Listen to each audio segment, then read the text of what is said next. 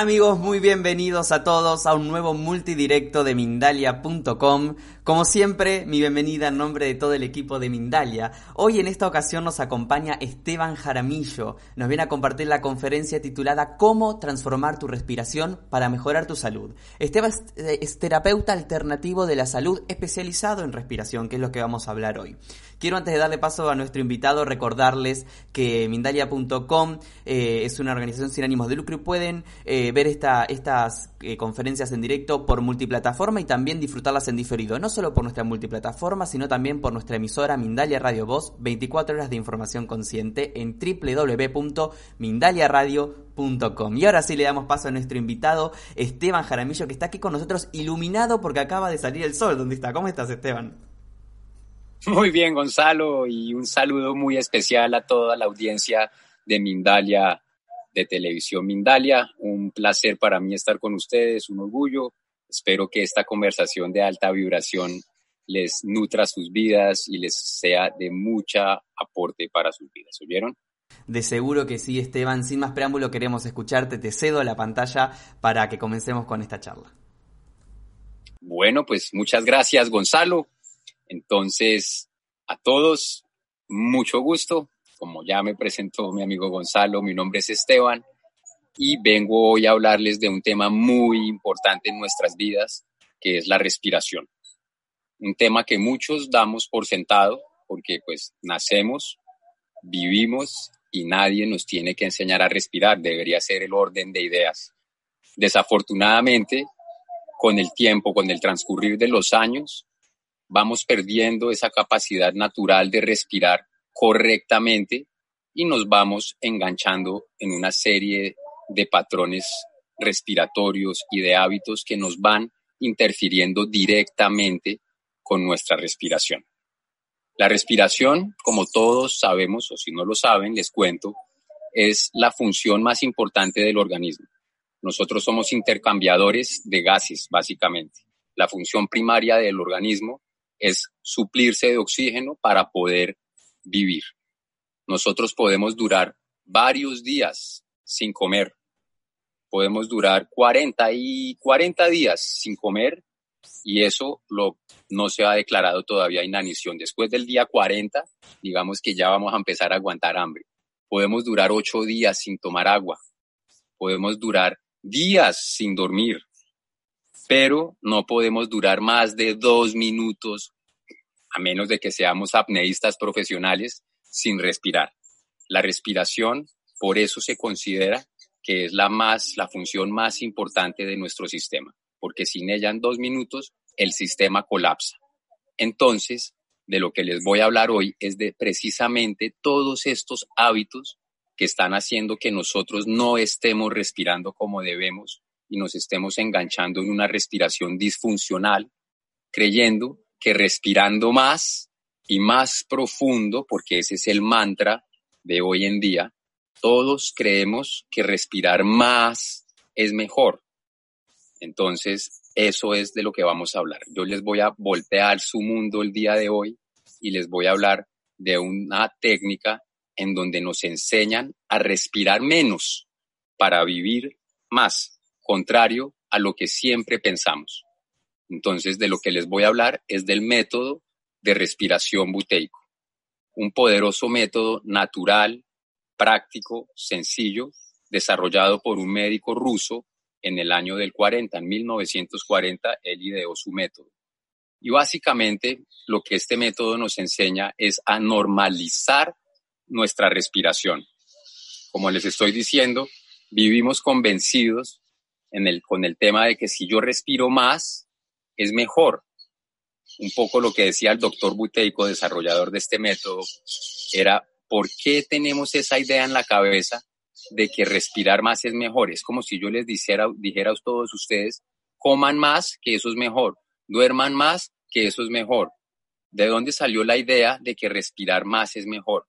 Eso es pura, pura idea errónea de los medios y de una idea arcaica, o no arcaica, pero de Lavoisier cuando pensó, cuando empezó a estudiar la, la oxigenación, él puso, hizo un experimento muy sencillo de poner una, una velita y unos animales dentro de la velita. Y a partir de ese experimento, él asumió que si uno respiraba, que el oxígeno básicamente, que si uno respiraba más, era mejor, pero resulta que eso no tiene ningún fundamento fisiológico hoy en día. Hoy en día sabemos que para respirar bien tenemos que respirar la norma. ¿Y la norma cuál es? La norma está perfectamente establecida. Nosotros debemos respirar 8 litros, de 8 a 6 litros por minuto. Es la norma de una persona que respira normal. Pero con toda esta información que nos han dado y nosotros hemos creído, nos hemos enganchado en una forma de respirar muy profunda. Entonces, a toda hora estamos tratando de ventilar más fuerte, de expander nuestra cavidad torácica porque asociamos la buena oxigenación a un mayor volumen inspiratorio. Pero esto es lo que el doctor Buteyko, médico ucraniano ruso, nos vino a dar luz al mundo y nos sacó de esta idea. Entonces, básicamente, lo que este doctor se dio cuenta es que nosotros estamos hiperventilando crónicamente. Por lo que les digo, hay una serie de factores importantes que hacen que nos enganchemos en esa respiración profunda. El primero es la creencia en que respirar más es mejor, ¿cierto? En que respirar más profundo.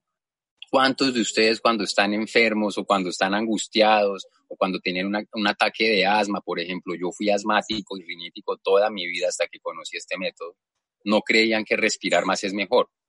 Es decir, a mí cuando el médico, cuando el, el, maestro mío que me enseñó esta técnica, me decía, respire menos para que se le pase su ataque de asma, yo le decía, no, eso no puede ser, ¿cómo así? Si yo, yo siento que me hace falta el aire, entonces yo quiero respirar más, yo quiero respirar más profundo, quiero abrir mis pulmones y llenarme de oxígeno. Él me decía, no, haga lo contrario y va a ver que va a empezar a sentir que ahí sí el aire le entra un poquito más y que ahí sí vas a oxigenarte más. Entonces, básicamente, el problema que estamos teniendo hoy es que estamos enganchados en esa hiperventilación crónica, se denomina. Estamos respirando como caballos desbocados en reposo. Entonces, lo que este método busca hacer es sacarnos de ese patrón respiratorio tan voluminoso y enseñarnos a respirar menos. Todo en, este tiempo oímos hablar del estrés crónico, muchísimo. Todos de ustedes, no sé cuántos les han dicho alguna vez van al médico con dolor de cabeza o con asma o con rinitis o con cualquier situación, cualquier patología y lo que nos dice el médico es, eso es estrés. Pues muy bien, eso sí es estrés, pero no es estrés psicológico, sino de lo que estamos hablando hoy en día es de estrés metabólico. Y lo que podemos ver cuando nosotros estamos hiperventilados o convencidos de que respirando más profundo a toda hora es mejor, es que estamos enganchándonos en esa hiperventilación crónica que hace que oxigenemos menos.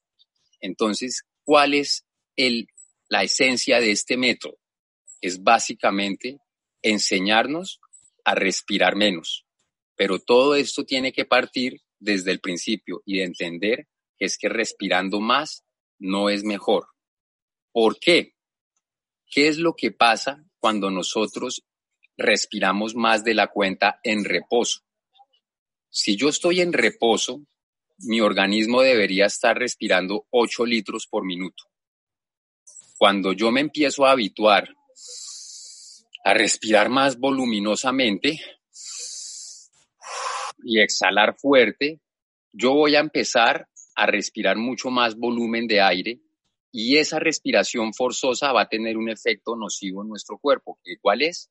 Es la pérdida deliberada de dióxido de carbono, que es un gas que a todos nos han enseñado que es nocivo.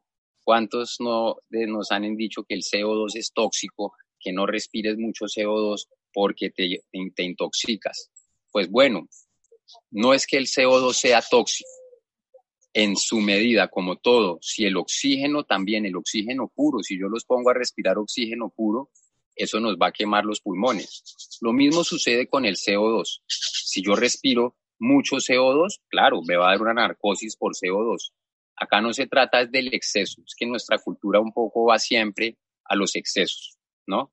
Lo que tenemos que encontrar es la medida correcta.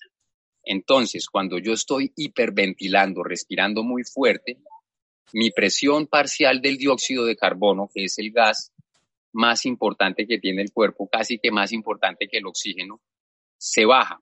Y esa presión de ese gas es muy importante. ¿Por qué? Porque lo que descubrió el profesor Bohr, que es un fisiólogo danés, fue que la hemoglobina no puede liberar el oxígeno si la presión parcial del dióxido de carbono no es óptima. Entonces, ¿qué quiere decir esto? Que si yo estoy respirando muy fuerte en reposo, acá les estoy exagerando un poco, estoy perdiendo presión parcial de CO2 y eso que está generando en mi oxigenación está haciendo que el oxígeno que está pegado a la hemoglobina, que es el vehículo que carga al oxígeno, nosotros tenemos la hemoglobina en el torrente sanguíneo y la hemoglobina tiene capacidad para cuatro pasajeros, cuatro pasajeros que son oxígeno. Cuando no hay suficiente gas carbónico o dióxido de carbono en la vena, la hemoglobina no suelta el oxígeno. Entonces, ¿qué pasa? Se queda saturada y nosotros no vamos a oxigenar bien. Esto en pocas palabras es lo que está pasando cuando nosotros hiperventilamos constantemente. Si vivimos respirando fuertemente, nuestra hemoglobina va a quedarse con el oxígeno y no lo va a soltar. Entonces, lo primero que tenemos que entender es esta ley porque esta es la ley primaria de la oxigenación, de la difusión del oxígeno en sangre. A mayor presión de CO2, mayor difusión de oxígeno. Buteyko, médico ruso, cuando entendió esto, dijo, ah, bueno, entonces si el problema es que yo veo que estamos respirando más de la cuenta, ¿por qué él se dio cuenta que estábamos respirando más de la cuenta? Porque trataba pacientes con asma, con rinitis, con hipertensión, con diabetes, 120 patologías eh, asociadas a la disfunción respiratoria. El caso es que el común denominador de esos 120 pacientes que él tenía, esas 120 patologías, ¿cuál era? Ventilaciones o respiraciones por minuto en reposo mayores a los 18 litros, que eso es lo que se denomina hiperventilación crónica. Entonces, el doctor que dijo, ah, pues si todos estos pacientes están teniendo hiperventilación y el común denominador es que están respirando más de la cuenta, vamos a ingeniarnos un método en donde reduzcamos el volumen inspiratorio para ver qué pasa. ¿Qué fue? Fue a su estudio, a su laboratorio, a su clínica, trabajó el método y puso a sus pacientes a respirar menos y no más. ¿Qué empezó a ver él? Que los síntomas de sus pacientes empezaban a mejorar. La experiencia más fuerte que tuvo fue con un, un alterofilio, a una persona que alzaba pesas, que llegó con un ataque severo de asma y la enfermera le dijo, tranquilo, tranquilo, respira profundo, respira profundo. Y él, el joven atleta, le hizo caso, respiró profundo seis veces y a la número seis, ¿saben qué pasó? Se desmayó. Buteico estaba ahí, el doctor Buteico, y se quedó pensando. Y le dijo a la enfermera, oiga, ¿esto es normal? Que cuando usted le diga a los pacientes que vienen ahogados, con asma, con ansiedad, con ahogo, que respiren profundo y se desmaye. Las enfermeras le contestaron, sí, sí, sí, doctor, eso es normal. Eso siempre pasa. Nosotros les decimos que respiren profundo, se desmayan y ya después vuelven y vuelven en sí. El doctor le quedó eso sonando y dijo, no, no, no, aquí hay gato encerrado, como se dice, no sé si en Colombia se dice que hay gato encerrado, acá hay algo raro. Entonces se puso a investigar y se dio cuenta que es que la hiperventilación generaba precisamente este estado del que les estoy hablando, que cuando yo respiro muy fuerte, boto la, toda la presión parcial del CO2 y mi oxígeno queda atrapado en la hemoglobina y no se va a la difusión de mis órganos. Entonces ahí fue cuando él dijo, listo, entonces lo que vamos a hacer es un método para la normalización de la respiración. No vamos a enseñar a respirar más profundo, sino vamos a enseñar a la gente a que llegue a su normal, a su norma, al a, la, a la norma que es lo que debe ser.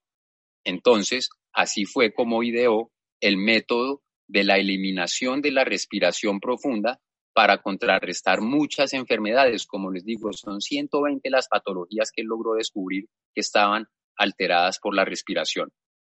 Las patologías más que más se afectan, básicamente, pues sí son las respiratorias. Todas las que tienen que ver con el sistema respiratorio se ven muy comprometidas cuando respiramos de esta fuerza, de esta forma, pero esto también nos puede afectar a personas con hipertensión, a personas con diabetes, incluso su tesis doctoral es cómo la respiración genera un desequilibrio en el organismo y genera la diabetes mellitus. Esa fue la tesis doctoral de él. Entonces, para que sigamos entendiendo qué empezó él a desarrollar, el método para eliminar la respiración profunda. ¿Qué tiene ese método de particular? Primero, nos enseña que no es respirando más, sino es respirando menos como debemos nosotros estar. Nosotros, como les decía al principio, vamos desbocados. Estamos como un caballo respirando 25 litros por minuto, más o menos. ¿Cómo podemos saber si estamos respirando más de la cuenta, por ejemplo?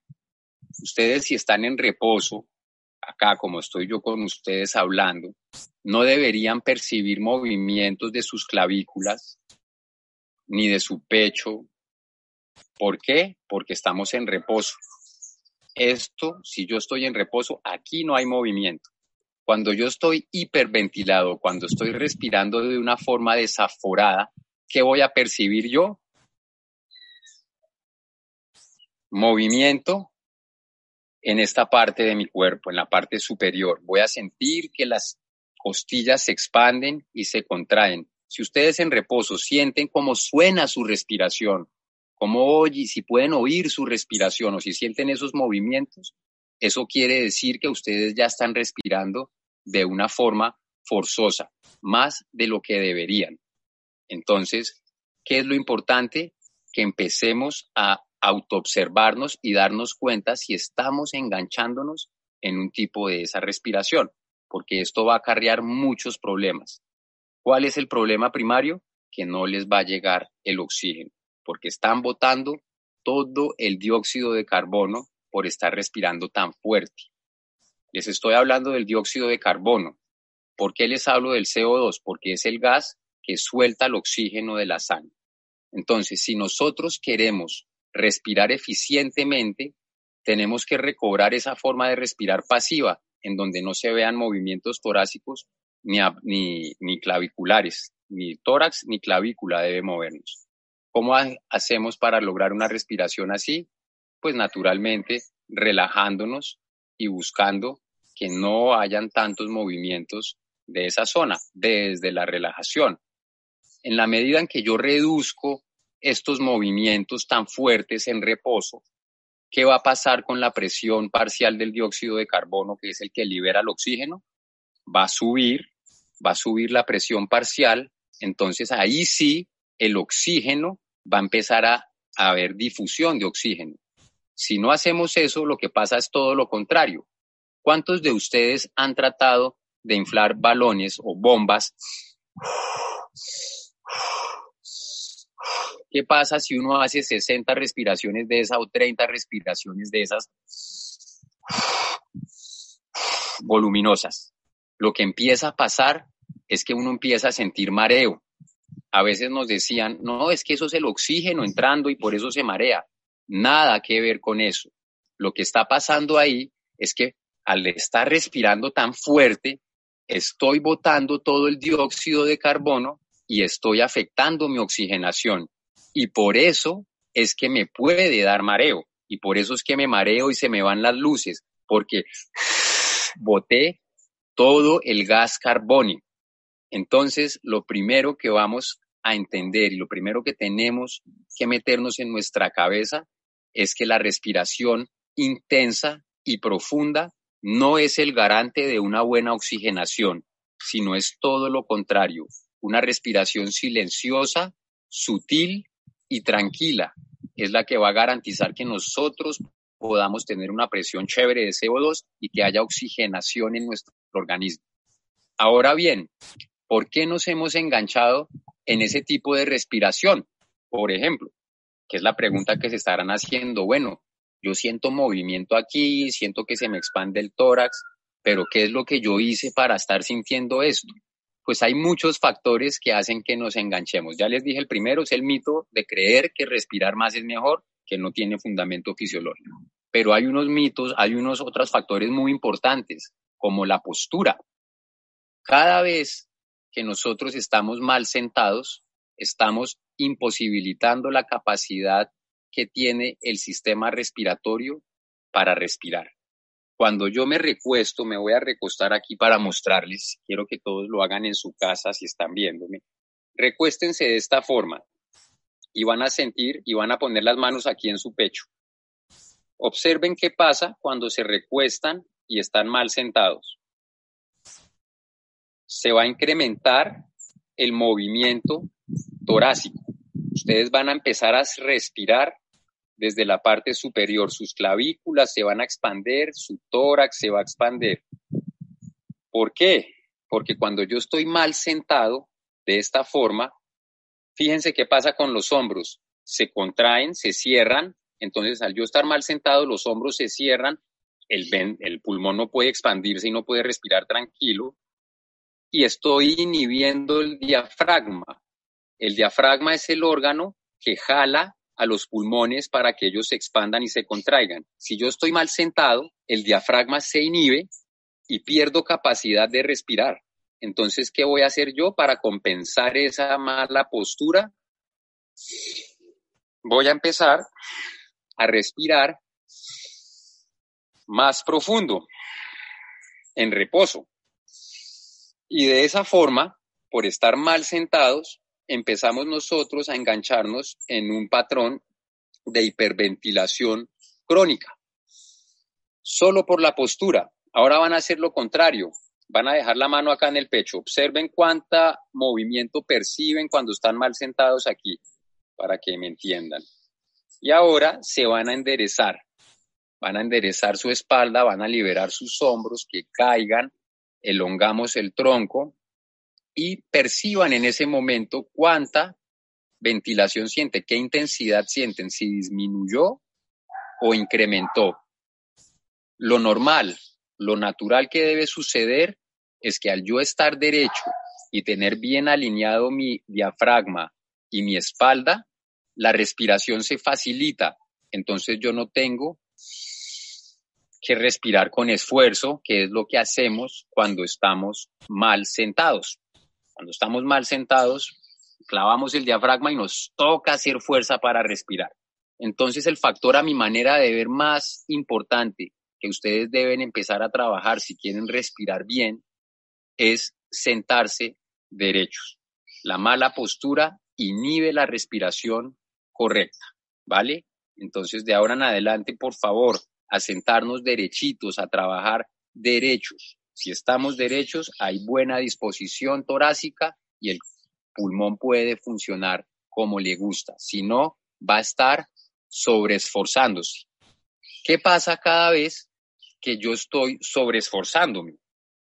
Esto quiere decir que a toda hora mi sistema nervioso central está percibiendo actividad física y yo estoy acá sentado con ustedes, pero si siento que esto está corriendo, que esto se está moviendo fuertemente, mi cerebro dice, ah, Esteban está corriendo. Entonces va a permanecer en modo de alerta todo el día.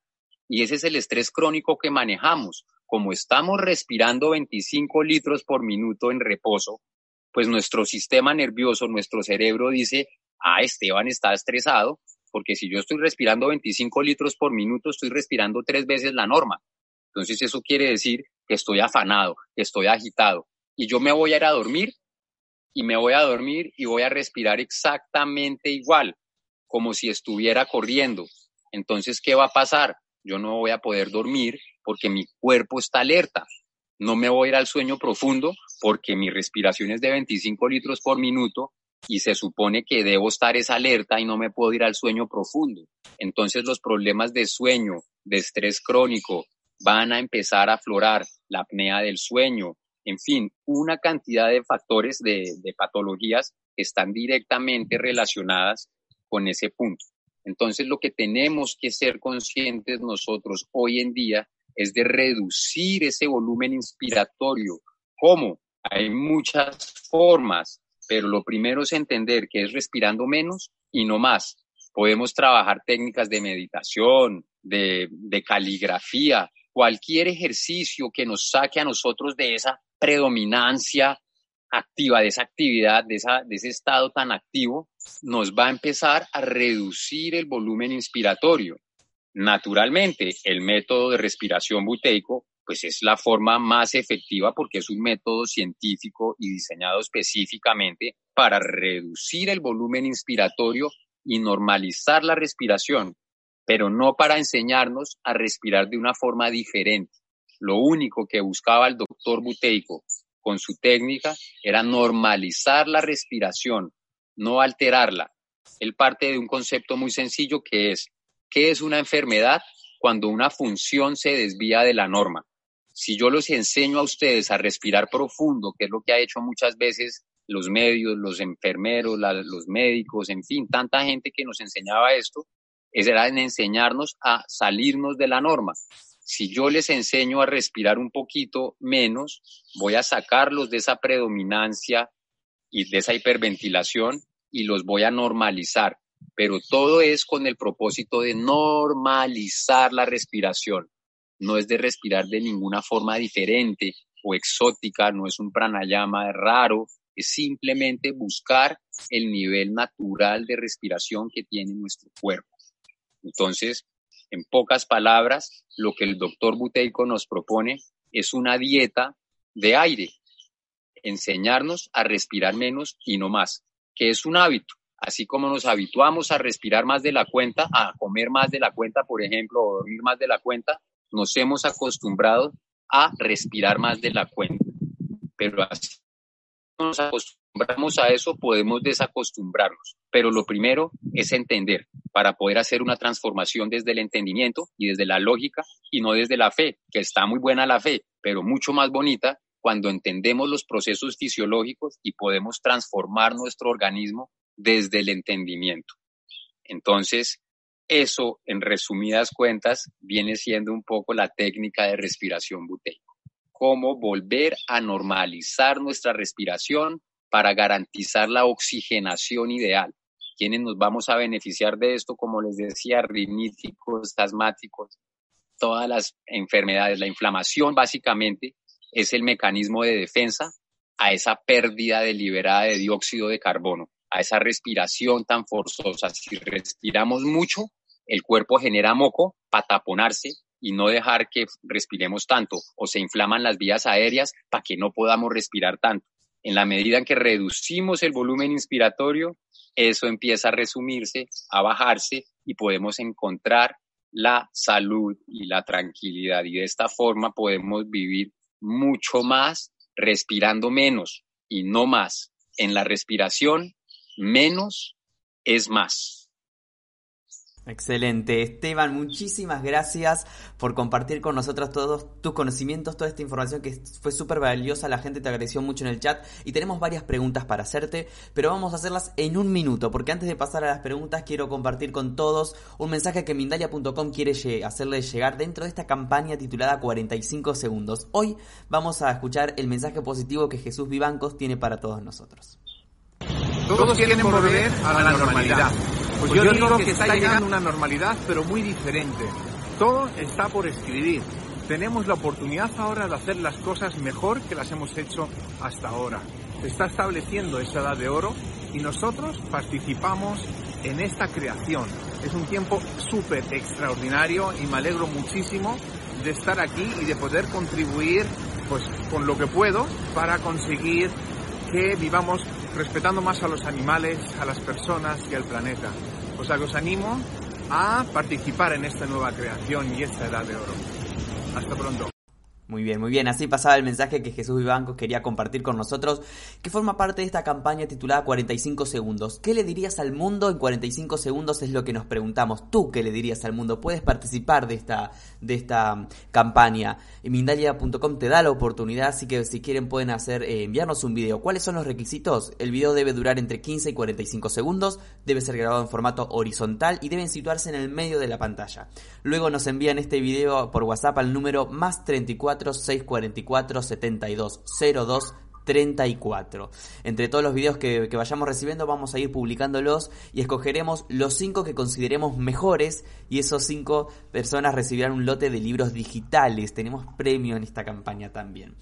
Bueno, vamos a pasar a las preguntas de la gente, las preguntas que nos han hecho en el chat para Esteban Jaramillo en esta charla de hoy. La primera pregunta nos llega desde México. José Campuzano es quien escribe en el chat de YouTube. Dice, ¿cómo ayudar a los niños a mejorar su respiración? Y hace otra pregunta más, pero es una pregunta que se repite, vamos a también eh, luego hacerla en, nombre de otras personas. José Campuzano, ¿cómo ayudar a los niños para mejorar eh, su respiración? Gracias Esteban y, bendiciones para Mindalia. Lo único, Esteban, si puedes ponerte un poquitito más atrás porque recién te, moviste y, no, y no, no te vemos bien. Ahí estamos. Estamos. Listo, José Campuzano, amigo allá en México. Mucho cariño desde Colombia. Muy buena pregunta esta. Mira, yo les voy a hacer un consejo, el dar el consejo más importante con sus hijos. Lo primero, como les hablé, acostúmbrense a que sus niños estén bien sentados. Si sus niños están bien sentados, van a respirar correctamente. Y lo otro, tenemos que garantizar que nuestros niños no estén respirando por su boca, un hábito muy común del, no de los niños, sino del común denominador de la gente, es que no sellamos la boca y estamos a toda hora en el computador con la boquita un poquito abierta. Tenemos que acostumbrarnos a sellar la boca para que garanticemos la respiración nasal. Cuando sellamos la boca, aseguramos que respiramos por la nariz, por la nariz respiramos menos y no más, que es lo que les estoy hablando, entonces podemos empezar a normalizar la respiración. Además, cuando mantenemos la boca cerrada, la lengua está en su lugar y los labios no van a piñar. Miren, lo que pasa cuando respiramos con la boca abierta es que la lengua se baja y la presión de los labios todo el día va empujando los labios hacia atrás y los dientes. Entonces, si nosotros le corregimos a nuestros niños la postura, vamos a asegurar que respiren mejor y lo más importante es que vamos a lograr que no se les empiecen a torcer sus dientes, porque en la medida en que nosotros mantenemos la respiración oral o por la boca, el crecimiento de la cara se empieza a hacer hacia abajo y empezamos a tener una malformación en los niños a nivel craneofacial. Entonces, muy importante que les enseñen a estar sentados derecho y sobre todo a mantener su boca completamente cerrada. ¿Vale? José, allá en México. Perfecto, Esteban. Otra pregunta que nos hacía José, pero que también la hace más gente en el chat. Por ejemplo, Marimir, desde Argentina, en YouTube, pregunta. Siempre dice, se habla de respiración profunda. Eh, y con ese mensaje se respira más y más como método de sanación. Pero para la depresión, ¿qué método es más eficaz? Listo. Para la depresión es más eficaz respirar poquito. ¿Sabes qué pasa? Que hay una mala, uno entiende mal lo que es la respiración profunda. Cuando la gente le dicen respire profundo, por lo general lo que hacemos es respiramos intenso y superficial. Respiren profundo y la gente hace si yo te digo, respira profundo, debemos respirar es, la profundidad se refiere es a que voy a llevar el aire sutilmente y lentamente a la base de mis pulmones. Suavemente, ahí voy a respirar profundo. Miren, me voy a respirar profundo. ¿Alguien lo notó? Nadie. Pero por lo general, cuando le decimos a las personas, respiren profundo, lo que hacen es Entonces, si tú haces eso 60 veces, lo que va a pasar es que vas a perder el CO2, tu sistema nervioso se va a cerrar, va a empezar a excitarse y te va a dar más pánico, vas a hiperventilar. De hecho, no sé cuántos han visto una crisis de hiperventilación. Cuando uno hiperventila, cuando uno se estrella o tiene una angustia, uno no puede pensar claramente y todo es desastroso. ¿Por qué? Porque está uno enganchado en una respiración súper profunda, súper profunda e intensa. Entonces, para procesos de ansiedad y de depresión y de tranquilidad, lo más importante es respirar menos, tranquilamente. Si es profundo, es como les digo, es profundo, pero es que, eso quiere decir que vaya el aire abajo a la base de los pulmones, pero no lo que les expliqué ahorita, no esto. Eso no es profundo, ¿vale? Entonces, digamos que lo que hay es una misconception, hay un, no, no, no se entiende muy bien el concepto de respirar profundo. Respirar profundo es poder llevar el aire a la base de los pulmones, más no hinchar el pecho como un tenor, ¿vale? Por favor, cuando estás síntomas, inténtalo. Cuando te sientas deprimida o algo, vas a reducir tu volumen inspiratorio, te vas a relajar, vas a tratar de respirar menos y no más, y vas a ver que logras eso. Muy bien, Esteban, muchas gracias. Eh, desde Chile nos preguntan también en el chat eh, de YouTube, en este caso, ¿qué hacer con la respiración para los casos de crisis de pánico?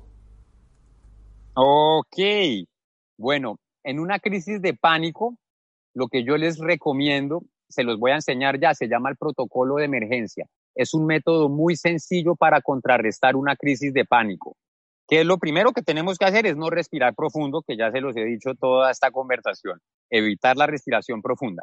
Pero lo que vamos a hacer es una serie de microapneas o de retenciones de la respiración controladas de tres segundos. Entonces lo que hacemos cuando estés teniendo el ataque de pánico, vas a inhalar, vas a exhalar, te tapas la nariz tres segundos con la boca cerrada y sueltas. Cuando sueltes la nariz, inhalas, respiras tres veces normal por la nariz, la boca cerrada y vuelvo, inhalo, exhalo, tapo,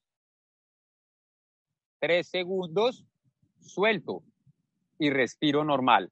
Pueden hacer retenciones de tres a cinco segundos para que eh, se pueda empezar a contrarrestar la apnea. Esto se llama el protocolo de emergencia que nos enseñó el doctor Buteico. Entonces son muchas retenciones de 5 segundos seguidas de tres respiraciones naturales, 5 segundos de retención, tres respiraciones naturales y así sucesivamente. ¿Cómo funciona esto? Porque restituye con cada retención el nivel del CO2 se va subiendo y eso nos va generando tranquilidad. Pero también lo que hace es que te saca a ti, te distrae y no vas a ir a a estar concentrado en lo que te está generando el pánico, sino estás concentrado en la respiración y de esa forma le haces el quite, como se dice, a la, al ataque de pánico, ¿vale? Es una forma muy eficaz. Inténtalo, lo haces cinco minutos. Si no, pues hay que recurrir a alguna otra técnica. Pero estoy seguro que te va a ayudar muchísimo, ¿vale? Excelente, Esteban, gracias. Desde Facebook nos está viendo Mario Acosta Ruiz, eh, está en México, él nos pregunta, al estar en momentos con estrés y ansiedad, respiro como un perro, dice. En unos segundos me calma y me produce siempre bostezos y luego me tranquilizo. ¿Qué, técnica, qué otra técnica ayuda, eh, ayuda a calmar el estrés y la ansiedad? Em, pues para el estrés y la ansiedad, básicamente lo que les digo es buscar que nuestra respiración se reduzca. Por ejemplo, Vamos a hacer el método de respiración buteico o la respiración reducida. ¿Cómo se engancha uno en una respiración reducida? Básicamente uno reduce el volumen inspiratorio, empezamos a respirar menos, no más, hasta un punto en donde empezamos a sentir que nos falta el aire. Es decir, si yo me relajo y empiezo a reducir mi volumen inspiratorio, como estoy acostumbrado a esta ventilación, y yo reduzco, yo voy a llegar a un punto en donde empiezo a sentir como que me falta un poquito de aire. Yo me puedo quedar en ese punto, sintiendo que me falta una gotica de aire, la sensación es un poco angustiosa, pero ustedes van a ver que el efecto que genera en el cuerpo es completamente positivo y los va a sacar de ese estado de ansiedad. Y si no, la que les acabo de decir anteriormente, el protocolo de emergencia está diseñado específicamente para esos momentos de ansiedad o de, de, trauma, de estar muy alerta. Excelente, excelente. Cintia Escalante en Facebook también desde México. ¿Me podrías mostrar cómo debe respirar una persona con apnea del sueño para ir dejando de depender de aparatos? Dice un ejemplo de este ejercicio. Gracias y bendiciones. Eh, muy buena pregunta, porque esa apnea del sueño está en escalada en el mundo. Porque, ¿qué es lo que es la apnea del sueño? ¿Por qué se nos da la apnea del sueño? Precisamente les hablaba en la conferencia de que la presión parcial del CO2 cuando respiramos muy duro se cae. Entonces, por lo general, la persona que tiene apnea del sueño es una persona que ronca, que ronca. Entonces, estamos o que está respirando muy fuerte durante el sueño, como si estuviera corriendo, pero está dormido. Entonces, ¿qué va a pasar el cuerpo? El cuerpo lo que empieza a hacer cuando se baja la presión del CO2, el cuerpo genera la apnea para cerrar las compuertas y que el dióxido de carbono vuelva a equilibrarse, vuelva a subir la presión del CO2 y de esa forma se normalice. Entonces, lo que tienes que hacer como paciente con apnea del sueño es empezar a hacer relajaciones antes de dormirte para que te vayas a dormir con tu sistema respirando mucho menos y no más y no se baje tan drásticamente la presión de CO2 y tu cuerpo no tenga que generar ese mecanismo de defensa que es la apnea del sueño. Y para esto también otro consejo muy importante es que empiecen a dormir con la boca sellada. Yo utilizo leucoporo de una pulgada, me pongo una cinta quirúrgica de tela de lado a lado y eso va a garantizar que mi respiración sea nasal toda la noche. Y al yo respirar por la nariz toda la noche, voy a garantizar que no pierda tanto CO2 y que mi oxigenación sea la ideal. Excelente, Esteban. Un placer haber estado contigo. Nos quedan preguntas para responder. Seguro será en otra ocasión porque el tiempo no nos permite ahora. Gracias a la gente que se conectó de tantos países. saludamos a Perú, saludamos a México, a Colombia, Argentina, España, Chile, Estados Unidos y seguro algún país más que nos queda en el camino. Y agradecerte, Esteban, y darte la palabra para que te despidas de nosotros también. No, pues gustazo el mío, qué rico esta oportunidad de estar con ustedes en Mindalia, de poder conectarnos con todo el mundo y transmitir estos consejos y estos tips básicos, naturales, prácticos que nos van a poder ayudar para todas nuestras dolencias, como les decía, con las alergias, con la hipertensión, con el asma, en fin, con todo esto de lo que hablamos. Te dan muchísimas gracias a ti nuevamente y, también animamos a la gente que nos dejen en, los comentarios de, este video en YouTube sus comentarios, también sus preguntas que no se resolvieron, así eh, los ayudamos, como decía Esteban. Gracias a todos por estar ahí. Por último, quiero recordarles que Mindalia.com es una organización sin ánimos de lucro y pueden colaborar con nosotros de muchas maneras, por ejemplo, dándole un me gusta a nuestro contenido, siguiéndonos en nuestras redes sociales, compartiendo esta información, suscribiéndose a nuestro canal o haciendo una donación cuando estemos en directo o en cualquier momento a través del enlace que figura en nuestra página web www.mindalia.com. De esta forma están haciendo que esta valiosa información le llegue a muchas más personas y también se fomenten más charlas de este tipo con invitados como el de hoy. Como siempre, gracias a todos por estar ahí y hasta la próxima conexión de Mindalia en directo.